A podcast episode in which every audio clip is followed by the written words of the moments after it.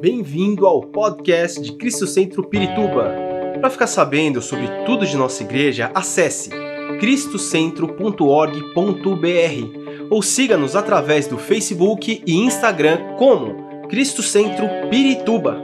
Você também pode ver essas e outras pregações no formato vídeo em YouTube barra Cristo Centro Pirituba Oficial. Seja bem-vindo à nossa casa apostólica. Muito bem, meus irmãos, hoje nosso tema será Sustentados pela Graça. Ah, como nós estamos em um estudo da Bíblia, sempre abordamos temas importantes é, para o entendimento das doutrinas fundamentais na vida de um cristão.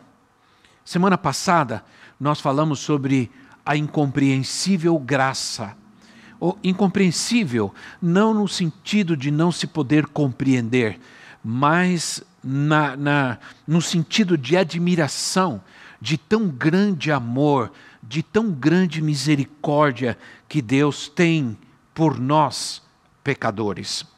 É nesse sentido. Hoje, como eu disse para vocês, esse tema da graça ele é tão grande, tão imenso, tão extenso, que a gente vai a seguir, né?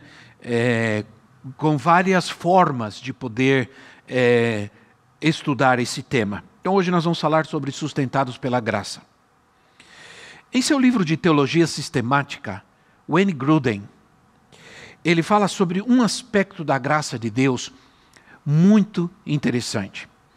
Porque nós vivemos tempos em que se fala muito sobre a graça graça e mais graça.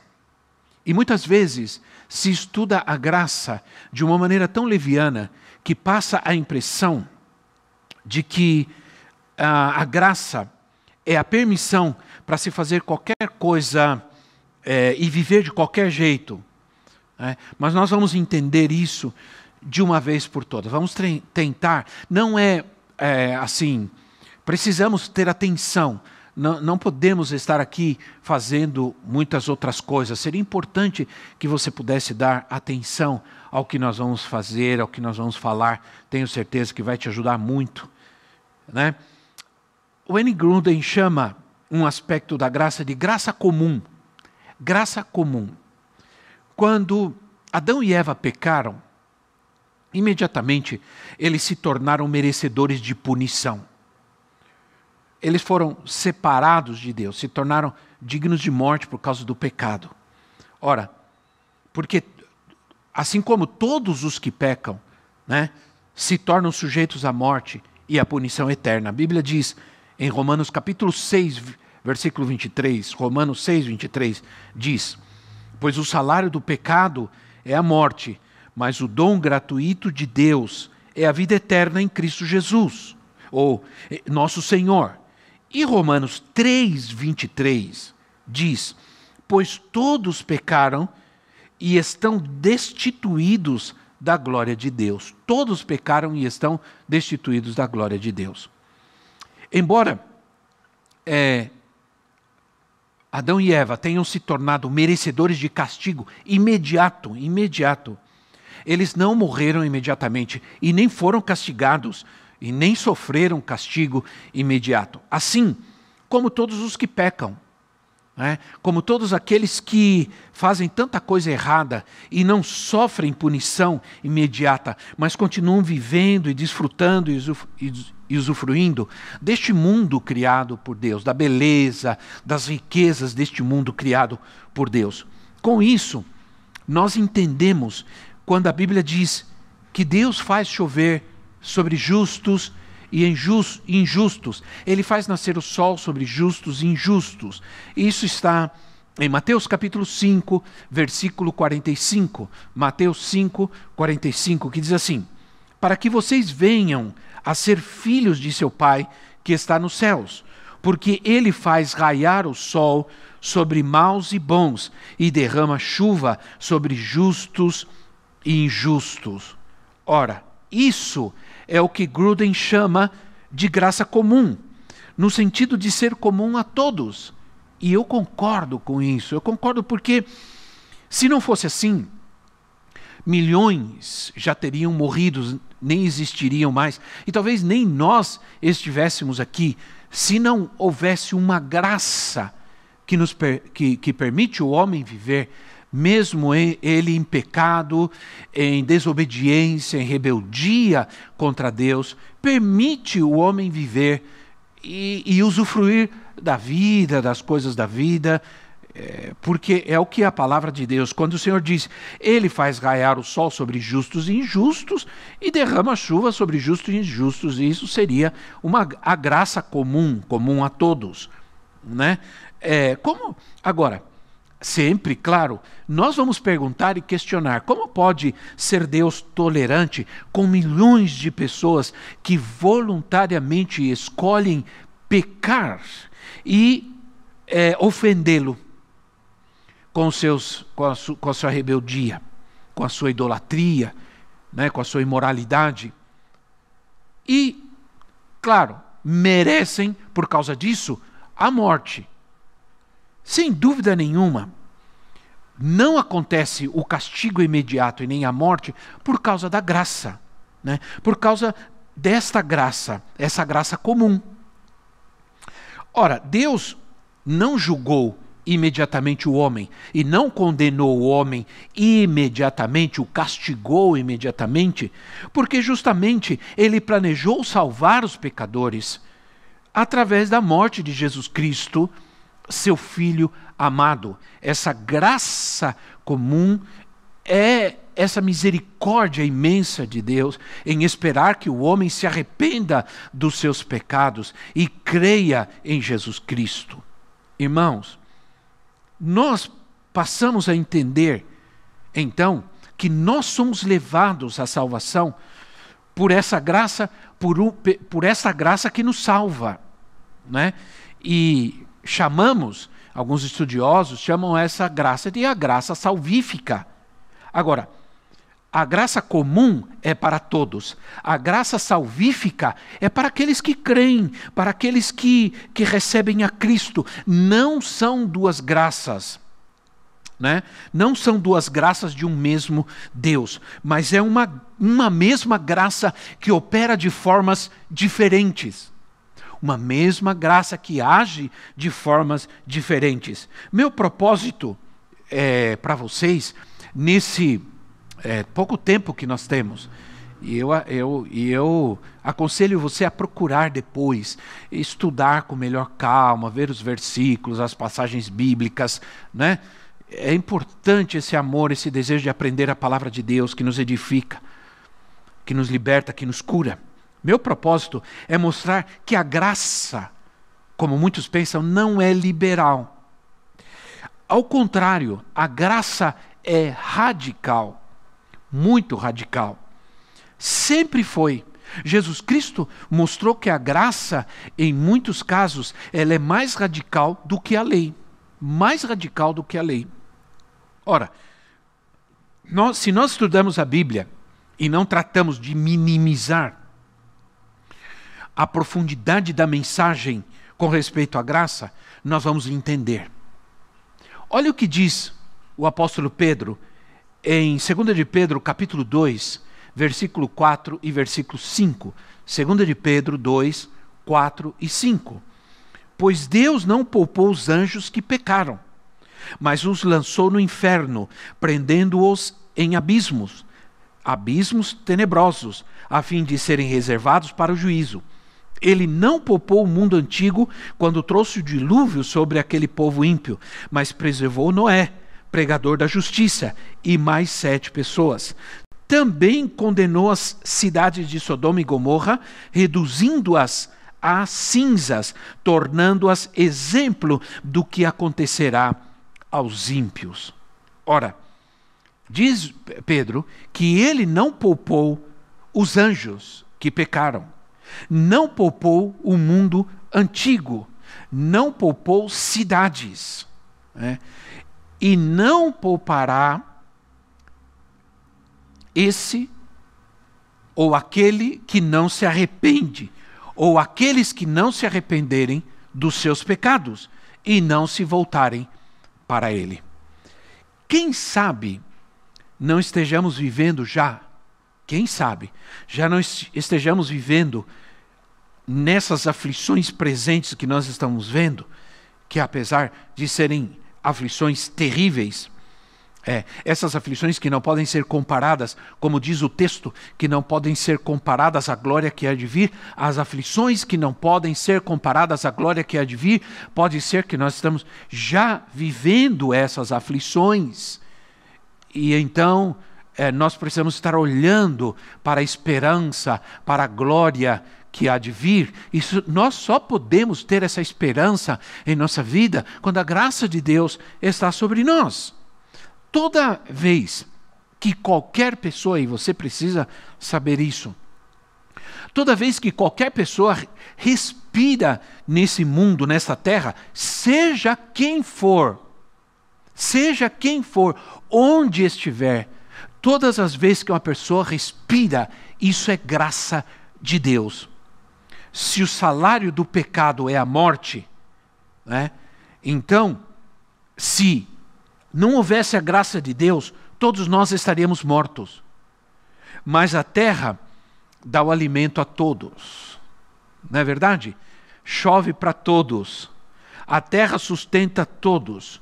Todos, todos nós caminhamos nesse mundo, vivemos, trabalhamos, usufruímos das belezas, das riquezas criadas por Deus, e tudo isso acontece por causa da misericórdia sem fim, por causa da sua bondade eterna, da sua bondade infinita. Não é, gente querida? O que, o que precisa ficar bem claro é que essa graça comum, é bem claro, que ela não salva as pessoas, que todos precisam se arrepender, que precisam vir ao conhecimento da verdade. Se não há Cristo, não há salvação.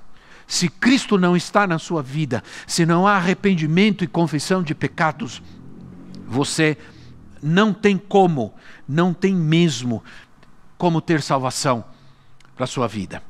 Se acontece essa graça, é porque Deus não quer que ninguém pereça, mas que todos venham, que todos cheguem ao conhecimento, através do arrependimento, todos cheguem ao conhecimento da verdade. Ele quer que todos se arrependam. Por isso, é, é, essa graça, ela, essa graça comum, ela, ela funciona, ela está vigente por causa da misericórdia de Deus, por causa do amor de Deus. Como diz João 3,16, porque Deus amou o mundo de tal maneira que deu o seu Filho, para que todo aquele que nele crê não pereça, mas tenha a vida eterna, mas obtenha a vida eterna através de Jesus Cristo. Isso é graça, isso é misericórdia de Deus, que embora ele tenha amado o mundo inteiro, ele espera que aqueles que creem em Jesus, aqueles que creem no seu Filho amado, alcancem a vida eterna.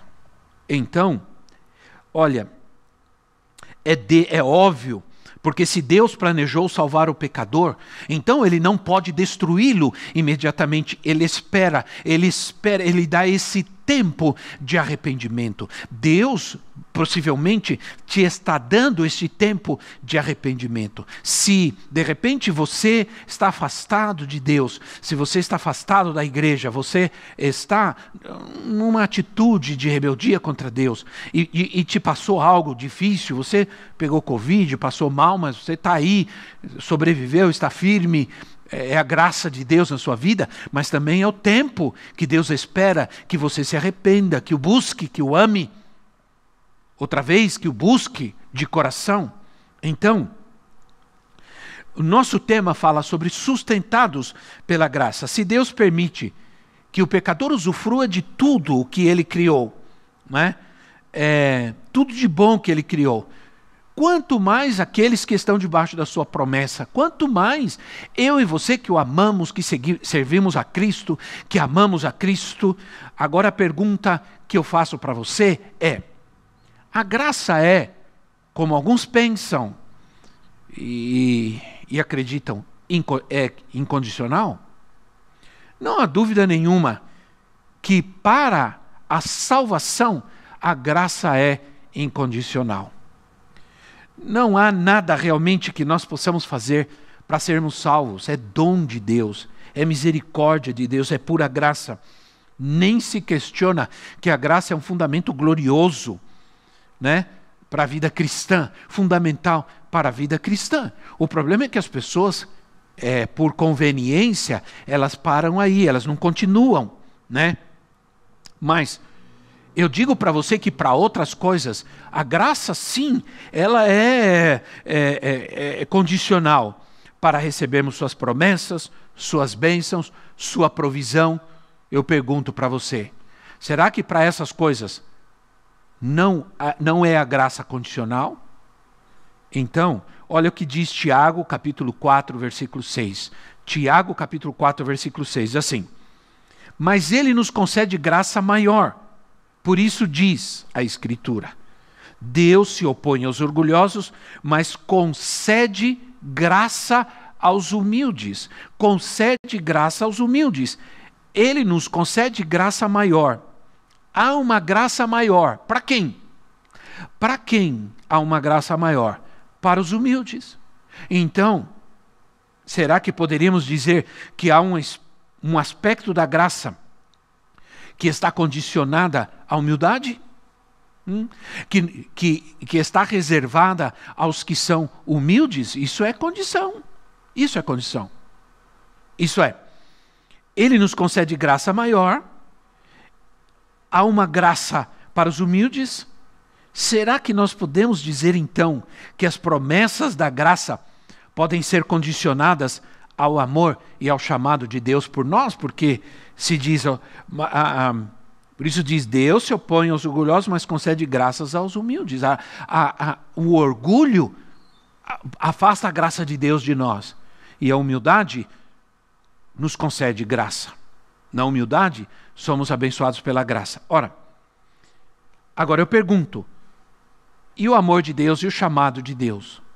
Olha o que diz Romanos capítulo 8, versículo 28, que aliás é um texto muito querido nosso, é um texto que nós amamos, um texto que nós usamos muito, Romanos 8, 28, que diz assim: Sabemos que Deus age em todas as coisas para o bem daqueles que o amam, dos que foram chamados de acordo com o seu propósito. Olha só. Sabemos que Deus age, que Deus abençoa. Creio que estamos falando sobre algo que muitos cristãos modernos não entendem, não querem entender, porque estão iludidos com a ideia de que a graça cancela tudo. Qualquer punição, a condição para qualquer coisa em Deus, cancela a autoridade, a obediência e a santidade. Inclusive, se nós pensarmos com relação ao perdão, para sermos perdoados, há condicionais, há condicionantes. Esquecemos esses detalhes importantes. Aqui está dizendo que sim, que Deus dá graça, que Deus age, né? que Deus é, faz com que todas as coisas cooperem para o bem de quem? De quem? De qualquer pessoa? Não. Daqueles que o amam e que foram chamados de acordo com o seu propósito. Então, amar a Deus e ter esse chamado em nossa vida e ser chamados por Ele para cumprir e ter o seu propósito agindo em nossa vida é uma condição para que a, a, a graça de Deus esteja sobre nós, para que Deus atue, para que Deus haja, atue e coopere em nossa vida para todas as coisas. Ora, ah, então, se lemos Mateus capítulo 6, Mateus capítulo 6, versículo 14 e versículo 15. Mateus 6, 14 e 15 diz assim: Pois se perdoarem as ofensas uns aos outros, o Pai Celestial também lhes perdoará. Mas se não perdoarem uns aos outros, o Pai Celestial não lhes perdoará as ofensas. Esse, esse texto ele fala para nós que o perdão ele está condicionado. O perdão é, que recebemos de Deus está condicionado ao perdão que nós damos a outros. Né? Se a gente não perdoa, nós não vamos receber o perdão de Deus, porque diz assim: se não perdoarem uns aos outros, o Pai Celestial não lhes perdoará as ofensas. Ora, se vocês não perdoam, ele não perdoa. Se vocês perdoam, ele perdoa. Isso é condicionante, é condicional. Esses textos, textos perdão, eles me fazem lembrar que há muita liberalidade, ou melhor, não há muita liberalidade na graça, como muitos pensam, como muitos esperam e anunciam, mas vejo sim bastante radicalidade. Bastante radicalidade. Ora, nós não podemos aceitar, não podemos aceitar um aspecto e desprezar outro. É isso que as pessoas estão fazendo hoje. Elas estão desprezam uma situação e ah, se apegam a outra. Não podemos fazer isso.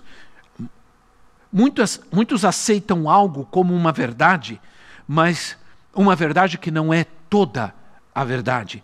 Devemos colocar nosso coração em toda a verdade, porque se de um lado, e vou mostrar para vocês, se de um lado, como diz 1 de João 5,3, a, a Escritura diz: porque nisso consiste o amor de Deus, obedecer aos seus mandamentos, e os seus mandamentos não são pesados.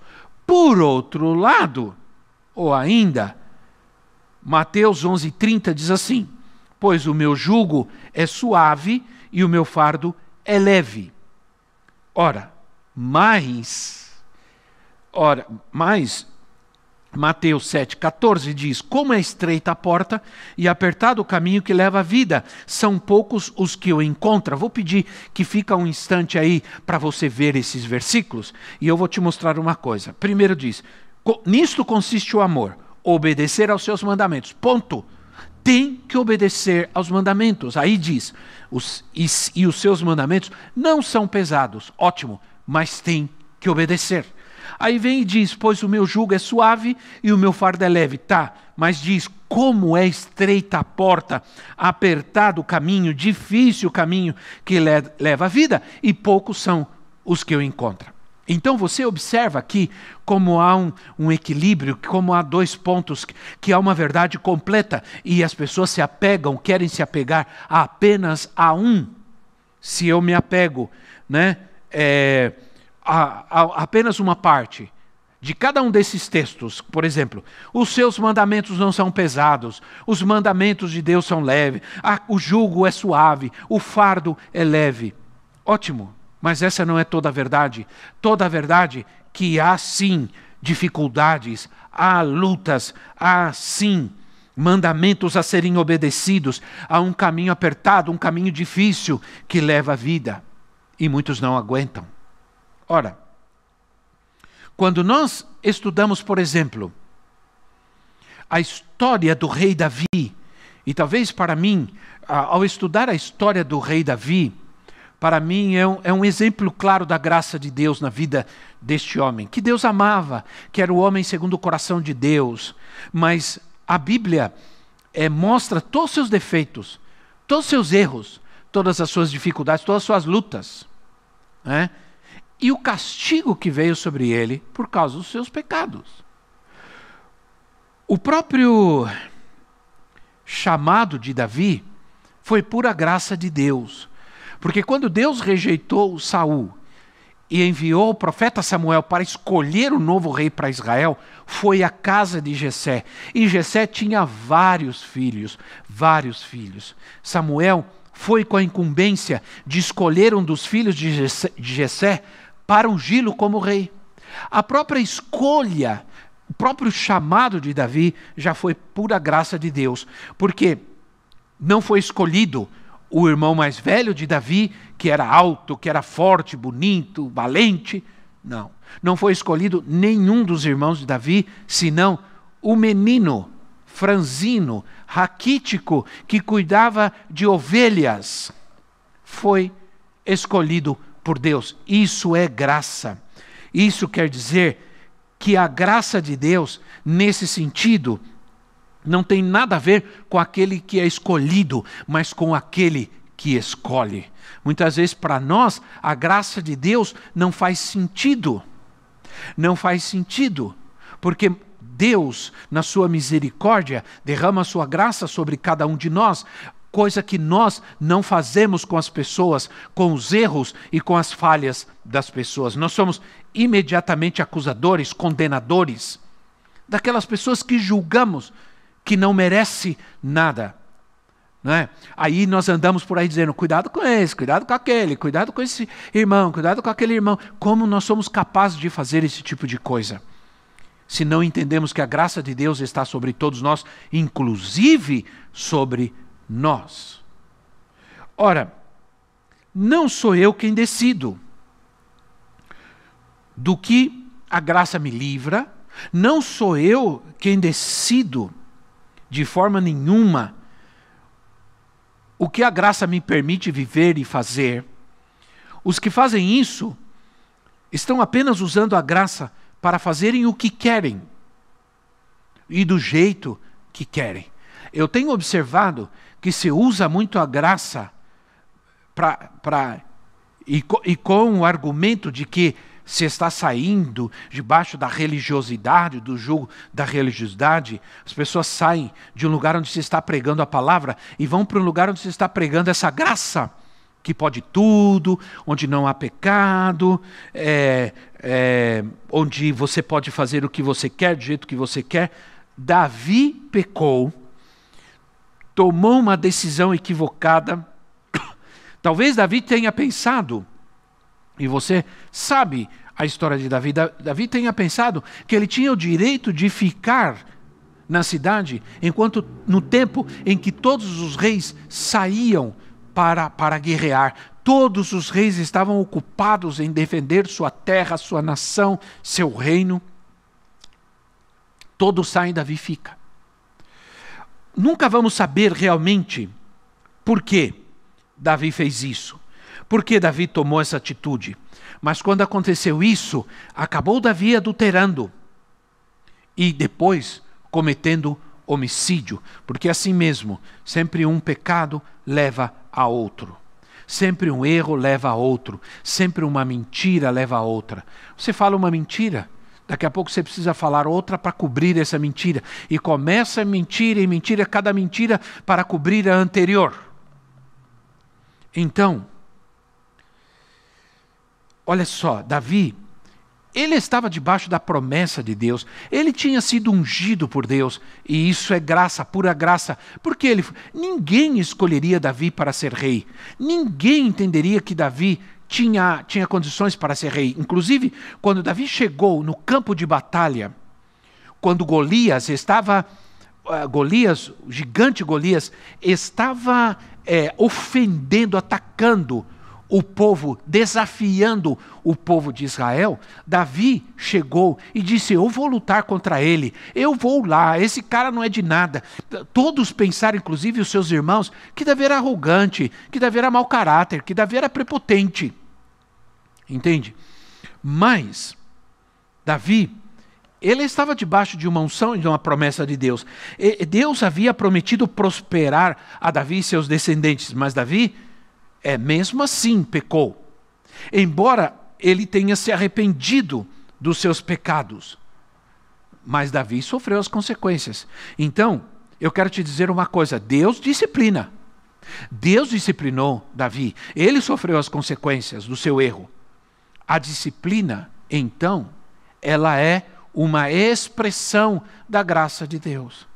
Alguns estão excluindo a disciplina dessa visão de graça muito equivocada.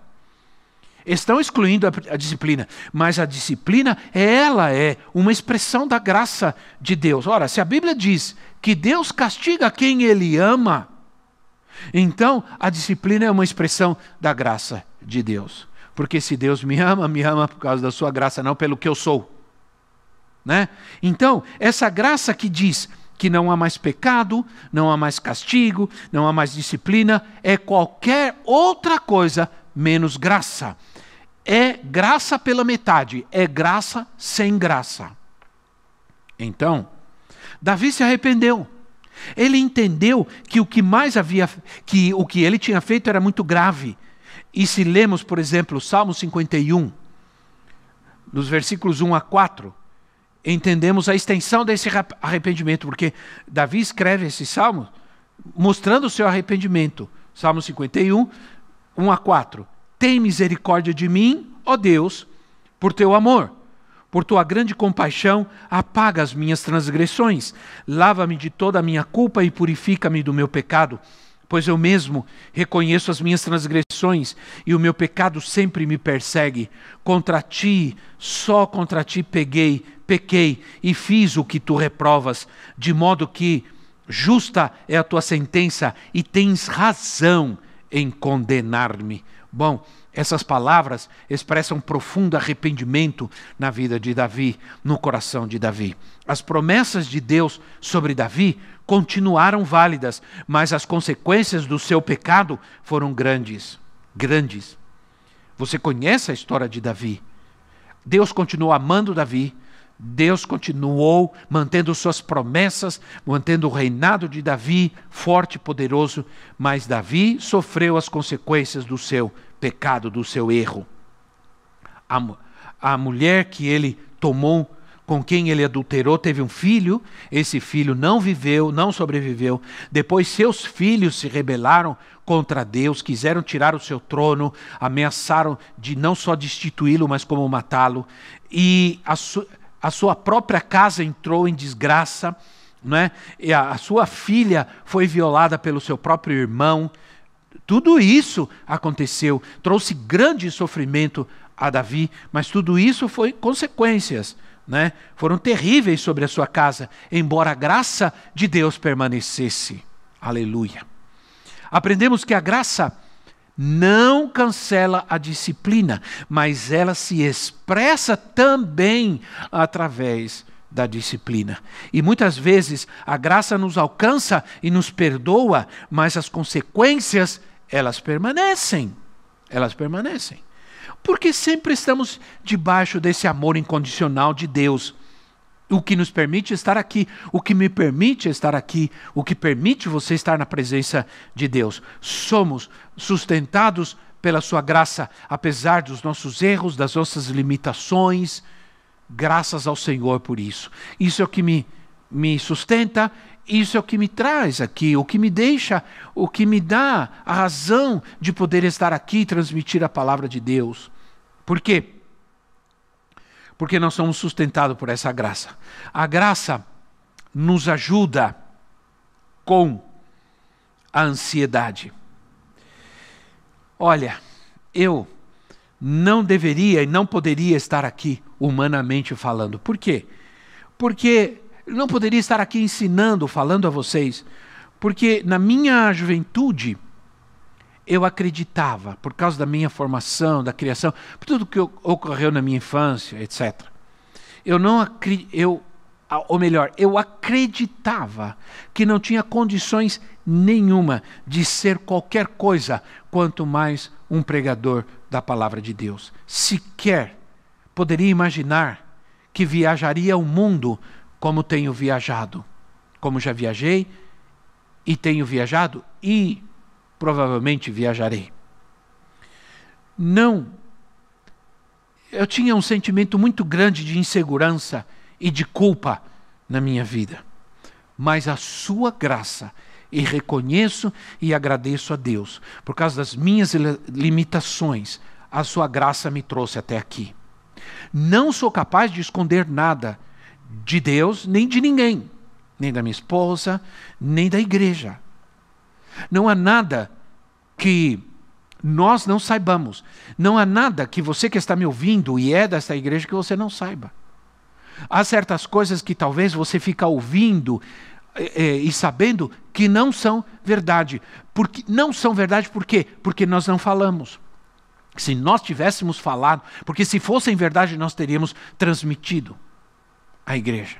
Então, não, não são verdades certas coisas que se falam por aí. Nunca houve briga aqui dentro com ninguém, com nenhum pastor, nem eu com pastores e nenhum pastor comigo. Nunca houve e espero que nunca haja brigas por qualquer razão. Não é? Então, é pura graça de Deus que nos traz aqui. Então, a ansiedade minha gente. Estamos vivendo tempos terríveis de muita ansiedade. A ansiedade, ela pode ser vencida se nós compreendemos a graça de Deus. Se nós aceitamos, se nós nos sujeitamos, obedecemos aos condicionantes da graça de Deus. Então a ansiedade é vencida pela graça. Leia comigo, há um texto que sempre é importante, mas eu quero ler um texto muito conhecido. Eu quero ler com você um texto que amamos, que é conhecido nosso, mas quero destacar algumas coisas. Diz assim, Mateus capítulo 6, versículo 25 a 34. Só vou colocar a referência aí para você, porque é um, como é muito grande, muito extenso, não dá para colocar na tela, né? Eu coloco aí a referência, peço que você abre, que você anote, que você leia comigo, Mateus 6, 25 a 34, que diz assim: Portanto, eu lhes digo, não se preocupem com suas próprias vidas, quanto ao que comer e beber, nem com seus próprios corpos, quanto ao que vestir. Não é a vida mais importante do que a comida e o corpo mais importante do que a roupa? Observem as aves dos céus. Não semeiam, nem colhem, nem armazenam em celeiros. Contudo, o Pai Celestial as alimenta. Não têm vocês muito mais valor do que elas? Quem de vocês, por mais que se preocupe, pode acrescentar uma hora que seja a sua vida? Por que vocês se preocupam com as roupas? Vejam como crescem os lírios do campo. Eles não trabalham nem tecem, contudo, eu lhes digo que nem Salomão, em todo o seu esplendor, vestiu-se como um deles. Se Deus veste assim a erva do campo, que hoje existe e amanhã é lançada ao fogo, não vestirá muito mais a vocês, homens de pequena fé? Portanto, não se preocupem dizendo que vamos comer, ou que vamos beber, ou que vamos vestir pois os pagãos é que correm atrás dessas coisas, mas o Pai Celestial sabe que vocês precisam delas. Busquem, pois, em primeiro lugar o reino de Deus e a sua justiça, e todas essas coisas lhes serão acrescentadas. Portanto, não se preocupem com amanhã, pois o amanhã se preocupará consigo mesmo. Basta cada dia o seu próprio mal. Ora, a ansiedade, ela é uma condição de nosso coração que nos pode levar a outros problemas emocionais. A ansiedade pode nos prejudicar e nos levar a outras situações emocionais na nossa vida, a, a pecados, a erros que não queremos, que não imaginamos viver e vivemos por causa da ansiedade. Por exemplo, se eu tenho ansiedade quanto a dinheiro, quanto às finanças, isso pode me levar à cobiça. Isso pode me levar à desobediência a Deus em, meu, em meus dízimos, em minhas ofertas. Porque, como eu tenho ansiedade com relação ao dinheiro, eu sou ansioso com relação ao dinheiro, então eu vou reter, eu vou ter medo de dar, de ofertar, vou ter medo de ser fiel ao Senhor, de abençoar outras vidas, e vou criar um anseio, um desespero por, pelo, pelo acúmulo de riquezas isso pode me afastar de Deus, da sua casa. Ansiedade por um trabalho, por um negócio, pode me levar à mentira, ao engano, à desonestidade. Né? Enfim, o Senhor se preocupa de que nós não nos preocupemos para evitar um mal maior, um pecado um, é, é, maior, porque a ansiedade é hoje o pecado que assola a sociedade e diz: não estejam ansiosos. Vocês é, entendam uma coisa: a ansiedade me faz desconfiar da graça de Deus. Desconfiar da graça de Deus. Ora, vejam quantas vezes diz o texto que nós lemos, né? Veja quantas vezes diz: não se preocupem. São quatro vezes, e olha, versículo 25 diz: Não se preocupem. Versículo 27 diz: Por mais que se preocupem. Versículo 31 diz: Não se preocupem. Versículo ah, 34 diz: Não se preocupem. Por que tantas vezes o Senhor está dizendo: Não se preocupem? Por quê? Porque Ele não quer que a gente se encha de ansiedade. Porque a ansiedade é um perigo. ela nos leva a um mal maior. Ora, se a ansiedade me faz desconfiar da graça de Deus, não devemos pensar, olha, não devemos ter medo. Agora, não devemos pensar que nunca vamos ter, não vamos ter medo. Não. Né? Certamente, em algum momento da nossa vida, vamos sentir medo, vamos sentir insegurança, ainda mais em dias difíceis como esse que nós estamos vivendo. Mas quando isso acontece, quando vem o medo, quando vem a insegurança, é quando devemos confiar na graça de Deus. Ora, Salmos capítulo 56, versículo 3, e eu gosto muito desse versículo. Salmo 53 diz assim: Mas quando eu estiver com medo, o que eu vou fazer? Confiarei em ti. Quando eu estiver com medo, confiarei em ti. Não diz que nunca teremos medo, não diz. O que diz é que quando eu estiver com medo, e isso deixa claro a plena certeza de que em qual, algum momento da minha vida isso vai acontecer. Em algum momento da minha vida vou sentir medo, em algum momento da minha vida vou me sentir inseguro, mas quando isso acontecer, quando isso acontecer, confiarei no Senhor. Você deve confiar no Senhor. Ora, essa é a promessa, essa é a graça maravilhosa. A Bíblia não diz que nunca teremos ansiedade. Diz que quando tivermos ansiedade, devemos lançar essa ansiedade sobre Ele. Porque Ele cuida de nós, porque Ele tem cuidado de nós. É crer nas Suas promessas, é confiar nas Suas promessas, é através da oração, da confiança nas Suas promessas, Sua palavra em nossa vida, que nós vamos vencendo o medo, a insegurança que pode nos atacar nesses tempos tão difíceis que passamos, tão inseguros, que, de tantas ameaças que sofremos.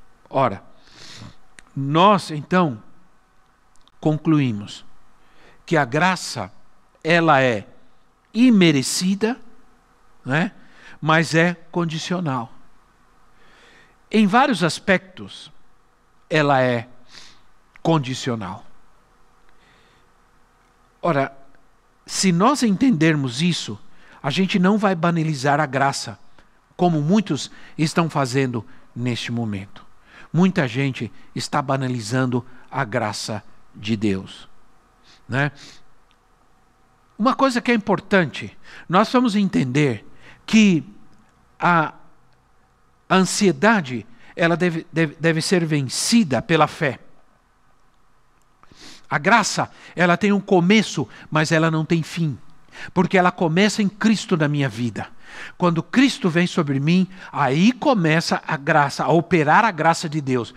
Mas ela termina, ela não termina nunca, porque ela me levará para a vida eterna. Deus me deu a sua graça porque Ele quer me levar à vida eterna. Mas Ele, eu tenho que crer que Ele cuidará de mim e não me deixará faltar nada. E isso é fé. Isso é fé.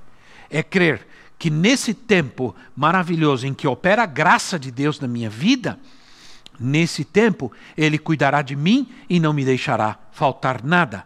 Devemos crer que Ele sempre vai agir para o nosso bem, nós que o amamos e vivemos e caminhamos debaixo dos seus propósitos. Graças a Deus. Louvado seja Deus. Bendito seja o seu nome. Muito bem. Que a graça de Deus hoje te alcance, te enche, te inunde o coração e a vida. Viu?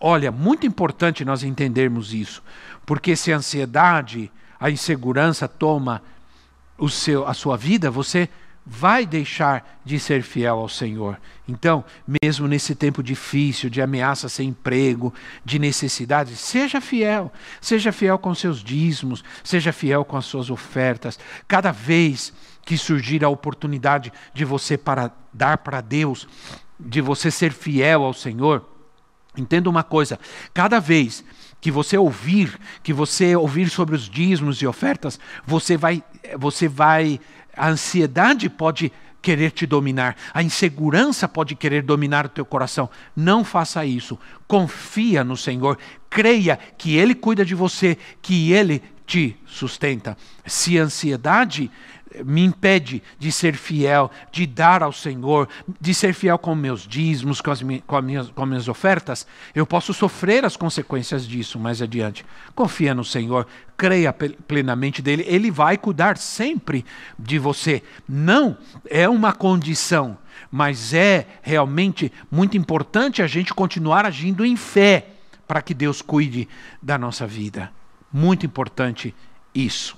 Esperamos que esta mensagem tenha te inspirado e sido uma resposta de Deus para a sua vida. Quer saber mais sobre Cristo Centro Pirituba? Siga-nos nas redes sociais no Facebook, Instagram e YouTube, ou visite nosso site em cristocentro.org.br.